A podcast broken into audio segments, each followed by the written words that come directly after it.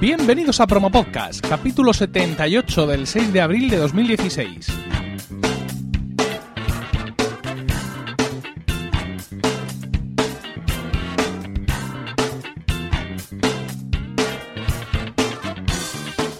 Buenas, mi nombre es Emilcar y esto es Promo Podcast, un podcast sobre micrófonos, técnicas de grabación, publicación, edición, medición de audiencias, entrevistas a podcasters, en definitiva un podcast donde vamos a hablar de podcasting, porque no hay nada que le guste más a un podcaster que hablar de podcasting.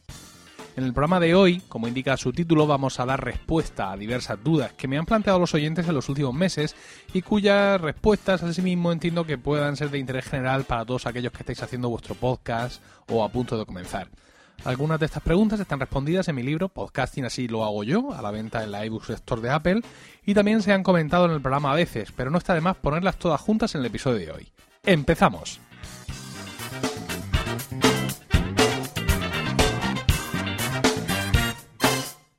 Vamos a empezar con el feed, el feed, esa cosa que da tanto miedo y que está ahí. Y vamos con una pregunta de, un oyente que dice, querría preguntarte, ya que he oído que te hacen los feeds a mano, si tienes una plantilla que pudieses compartir. Y por otro lado, pedirte consejo de cómo gestionas Spreaker e Evox. Bueno, eh, yo el feed lo hago a mano, pero no lo hago del todo a mano uso una, aplicación para hacerlo. Es una, aplicación que existe para Mac, se llama Feeder 3. Ahí os dejo el enlace en la nota del programa. Y cuesta 49,99 dólares. Vale cada uno de los dólares y céntimos que cuesta. Hay alguna otra app para Mac eh, adicional que también sirve para hacer esto. Yo usé una al principio que, bueno, desapareció, pero bueno, supongo que habrá más y no sé si existen para Windows. En cuanto a una plantilla, digamos, para hacerlo realmente a mano, ¿no? Para abrirte tu editor de texto y mover tú ahí el código ahí como un campeón, iTunes ofrece una plantilla, digamos, de lo que sería la plantilla tipo eh, con todos los eh, iTunes, eh, todos los campos especiales de iTunes y todo ahí puesto perfecto. Está en la página web de, soporte de, de, Podcasts Connect y también tenéis ahí las notas, el enlace en las notas del programa. En cuanto a la gestión que hago de Spreaker e iVoox, eh, lo meto aquí porque también tiene, que ver con el feed. Yo, mm, mis podcasts están hospedados todos en Spreaker.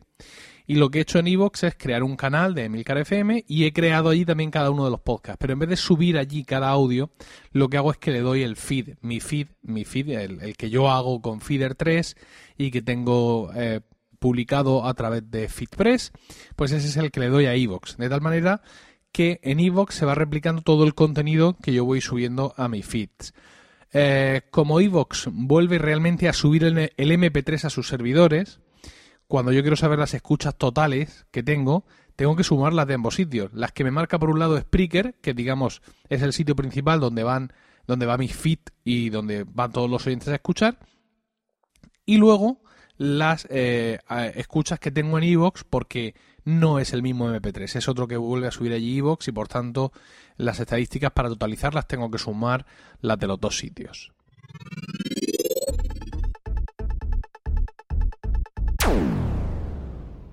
Vamos ahora a hablar de, de, música con derechos de autor. Dice así la pregunta de este oyente. El podcast que estoy pensando hacer es sobre música rock.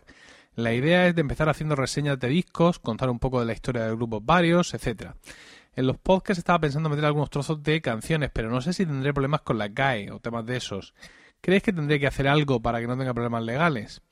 Pues, eh, a ver, se supone que un podcast que empieza con poca audiencia y todo este tipo de cosas no va a tener problemas, pero nunca se sabe. El, el hecho es que aquí en España, para usar música con derechos, debes firmar un contrato con la SGAE o con la Sociedad de Gestión de, Títulos de Derechos que tenga los derechos de la música que quieres usar. Aquí en España la SGAE eh, prácticamente lo, tiene todo. Hay varias licencias y, bueno, pues tendrías que pagarle a la SGAE un canon al mes, que realmente es un disparate de dinero para, para gente que hace podcast eh, de manera amateur o semiprofesional como, como nosotros.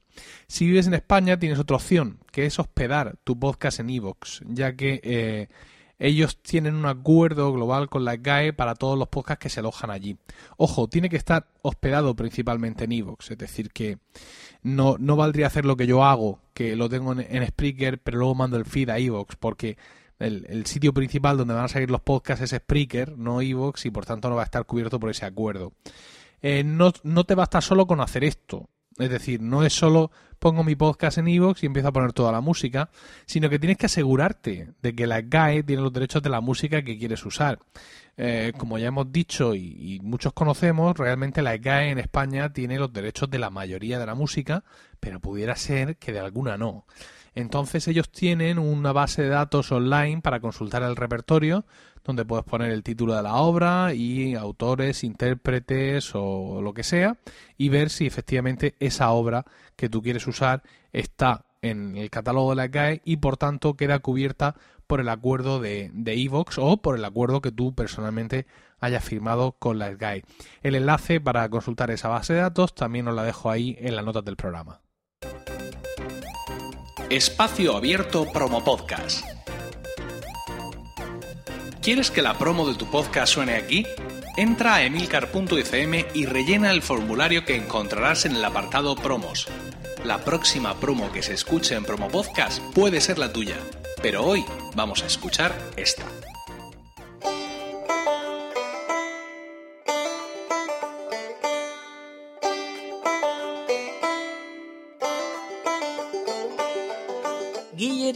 Las charlas entre un niño en el final de su primera infancia y su padre, un programa de la red de podcasting pabellonauricular.com. Cada jueves un episodio nuevo para ti, con Guillermo y Pedro.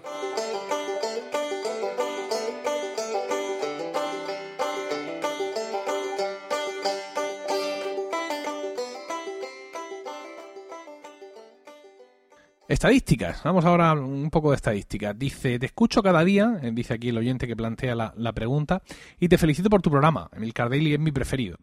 Verás, compré tu libro y ya me he lanzado a hacer mi podcast, que alojo en una web propia, pero no sé cómo contabilizar las descargas que se hacen de mi podcast. ¿Podría darme alguna pista?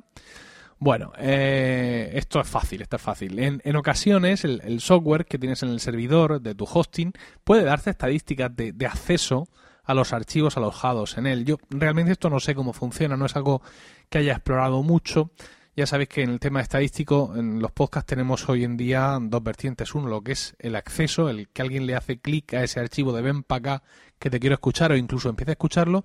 Y luego lo que sería contabilizar la descarga entera. No, no sé yo si los... Eh, si el software de los servidores es tan fino en ese sentido que es capaz de contar hints, ¿no? Eh, eh, solicitudes de acceso y descargas completas. En cualquier caso, mm, si no tienes acceso a esto o, no sabes cómo funciona o no eres capaz de interpretar los datos que te da, y, pero tú quieres tener tu, podcast hospedado en tu propio en tu propio servidor, en tu propio host, hosting, la manera más solvente de solucionarlo es usar FeedPress. FeedPress es un servicio que vale para redireccionar tu propio feed, es decir, tú imagínate el caso en el que tú tienes un blog de WordPress, por ejemplo, y bueno, en ese mm, blog de WordPress o de la manera que tú quieras, tú hospedas tus MP3 en tu propio servidor y tú generas tu propio feed con tu propio software, sea WordPress o sea lo que sea. Vale, pues entonces lo que haríamos sería ir a FeedPress y crear un feed del tipo feedpress.me barra mi podcast y redireccionado a nuestro feed original, ¿no? De esta manera, ¿qué es lo que hacemos? Conseguimos que FeedPress note estadísticas. FeedPress tiene un sistema de estadísticas muy, muy, muy completo que incluye eh, hits, ¿no? El accesos al archivo, descargas, incluye eh, descargas por episodio, incluye tendencias, incluye, eh, por ejemplo, también eh, de dónde, de qué países se han descargado, incluye muchísimas cosas y ahora también FitPress te ofrecen hosting para podcast. Esto es algo que tengo pendiente de, probar. Tengo que echarle ahí unos, dólares y hacer unas pruebas durante unos meses a ver cómo, cómo funciona. Eh, Spreaker e iVoox, que son los dos servicios de, hosting, bueno, de, de hosting para podcast o de servicios para podcasting que más comentamos por aquí, dan servicios realmente muy completos de estadísticas. Pero eh, hay una cosa en la que fallan, al menos Spreaker, Evox no lo sé, y es que no te dice número de suscriptores. Creo que Evox tampoco.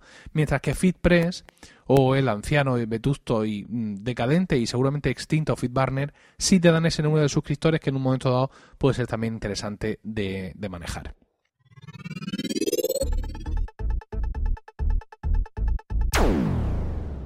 Bien, vamos con otro tema muy recurrido que es eh, la grabación a distancia, ¿no? Las entrevistas a través de, Skype, de Internet y cómo solucionarlo. Dice, buenas, ¿qué programa usas para obtener tu audio y el de otra persona si no estáis en la misma ciudad? Vamos, eh, si no estáis en la misma habitación, quiero decir. Pues está en la misma ciudad, pero puede variar de poco. Bueno, si nos referimos a software, a software instalado en local, en mi caso, en el Mac, yo uso Call Recorder, que es una aplicación que graba la llamada, la llamada de Skype, bien sea de audio o de vídeo, y crea un archivo MOV, MOV de proporciones eh, faraónicas y ahí está todo metido. Está, hay dos pistas. Por un lado está la pista de, de quien, uh, quien está grabando, es decir, de, de, ti como podcaster en local. Y luego tienes otra pista donde está tu interlocutor o interlocutores. ¿eh? Están ahí todos, todos juntos. Eh, Call Recorder es una especie de plugin para Skype y luego lleva algunas apps pequeñitas eh, que te permiten tratar ese archivo MOB. Entonces tú puedes, por ejemplo, coger el archivo MOB, eh, que ya te digo que lleva ahí grabado todo, y extraer de ahí las pistas por separado. Esto es muy útil a la hora de grabar entrevistas, ya que por mucho que afines, seguramente eh, la otra parte se va a oír peor, aunque tenga un equipo de grabación estupendo y tengamos fibra metida hasta el cogote, siempre por lo que es la comunicación vía Skype la otra parte se va a ir peor. Entonces puedes separar las dos pistas y tratarlas las dos de manera distinta, limpiarlas de manera distinta, ecualizarlas de manera distinta y esto es fantástico. Otro audio que también vale, eh, otro audio, no, otro software que también eh, vale en el Mac para, para hacer esto es Audio Hijack. Pero Audio Hijack es más complejo, ¿no? Audio Hijack lo que te permite es, digamos, crear una especie de receta. Tú dices, bueno, quiero coger mi voz del local, la voz de fulano que entra por Skype y eh, también que coja el audio mm, de iTunes, pero no coja el audio del sistema. Y todo esto lo quiero grabar en un archivo WAP de estas características, ¿no? Tú te montas ahí ese esquema siniestro y con eso es con lo que grabas. ¿eh? Ya, os digo que es, más complejo porque Call Recorder es le das y, y grabas. Mientras que con Audio Hijack lo que al final tienes es todo ya junto. Es decir, puedes meter la música en directo, lo puedes hacer todo en directo porque con esa receta de Audio lo has conseguido todo meter. Tenéis el enlace a estas dos aplicaciones también ahí en las notas del programa. Ahora mismo hay que decir que se han puesto muy de moda, o al menos están saliendo mucho, un montón de servicios que valen para hacer esto. Suelen ser multiplataforma, algunos de ellos basados en, en páginas web o en versiones web y con aplicaciones para Android y para iOS también. Eh, algunos nombres así al azar son Zencaster, Ringer, eh, Blab, por ejemplo. No, Blab no hace eso, pero bueno, eh, tengo previsto dedicar un promo podcast a todo este tipo de aplicaciones, aunque ya a algún podcaster le han perdido un episodio o dos enteros.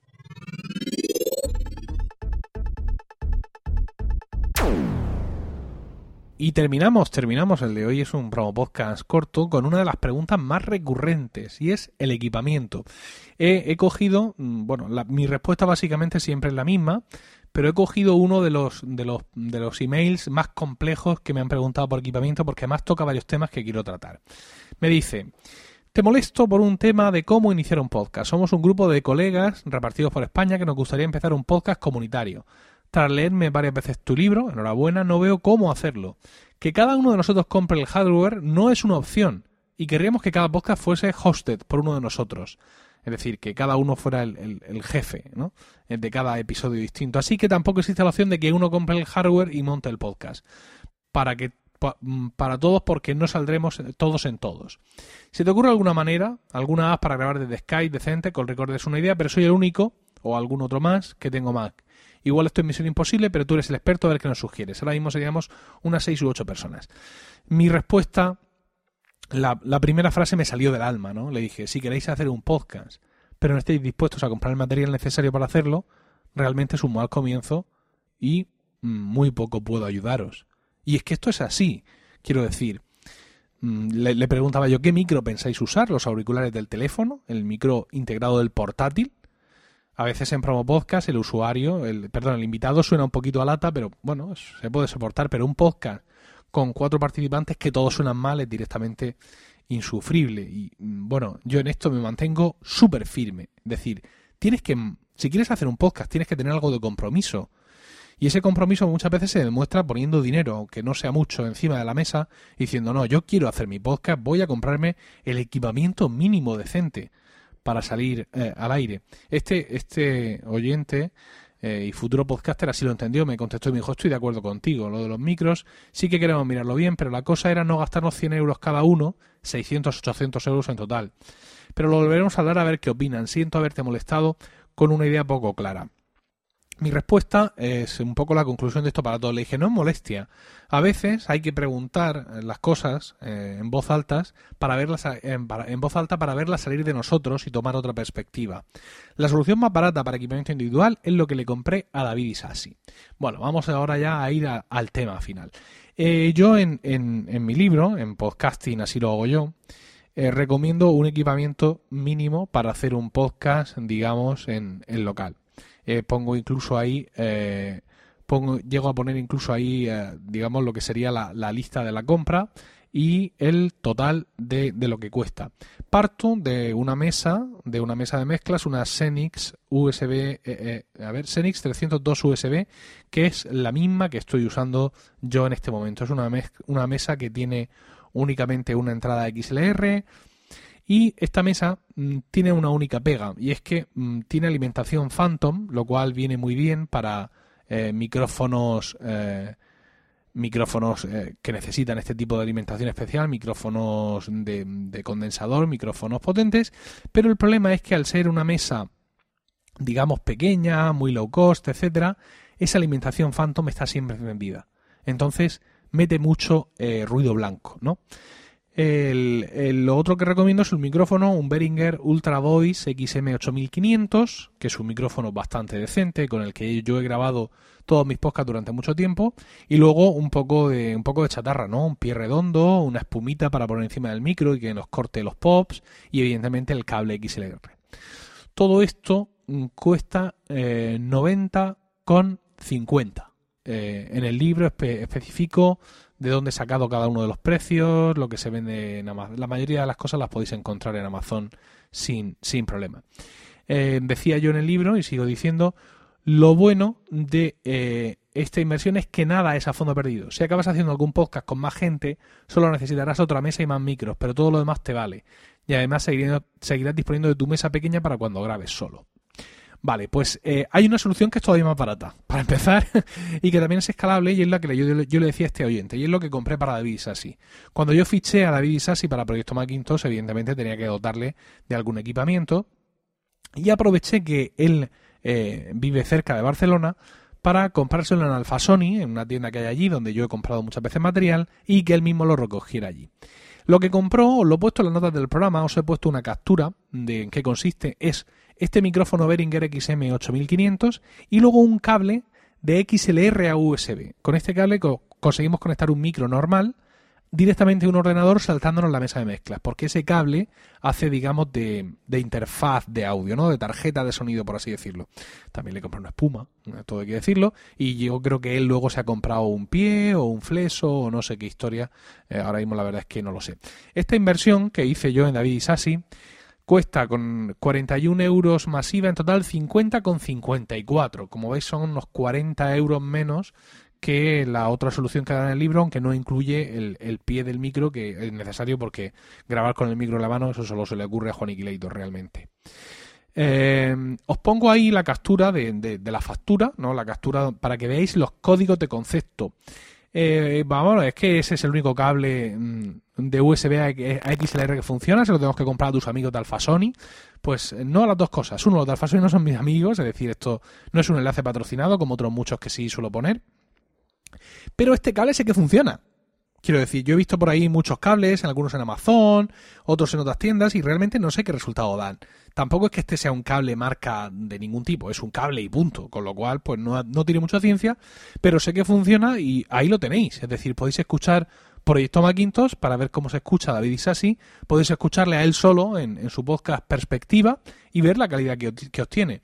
Yo, desde luego, es lo más barato, escalable que podéis comprar con una calidad mínima, ya que si en un momento dado buscáis un mayor control, una mayor calidad, pues podéis comprar una mesa de mezclas para tener, eh, insisto, más control sobre el audio, para grabar con más personas y, bueno, en fin, y ahí de evolucionar. Eh, entonces, insisto, lo más barato escalable que he encontrado es esta combinación de micrófono Behringer con cable de USB a XLR que podéis comprar en cualquier tienda, pero el que yo he comprado en Alfa Sony y que os pongo ahí en la nota del programa para que veáis el número de productos de Alfa Sony, pues ese sabemos que funciona y que funciona bien. Alfa Sony está en Barcelona, pero venden a cualquier parte de España por correo sin ningún problema. Eh, esto es lo más barato escalable, ¿no? Esta combinación eh, de David y Sassi, pero realmente lo ideal, lo verdaderamente ideal sería poder comprar un micrófono de audio técnica, el ATR 2100, hemos, hemos, hablado ya aquí de él en otras ocasiones.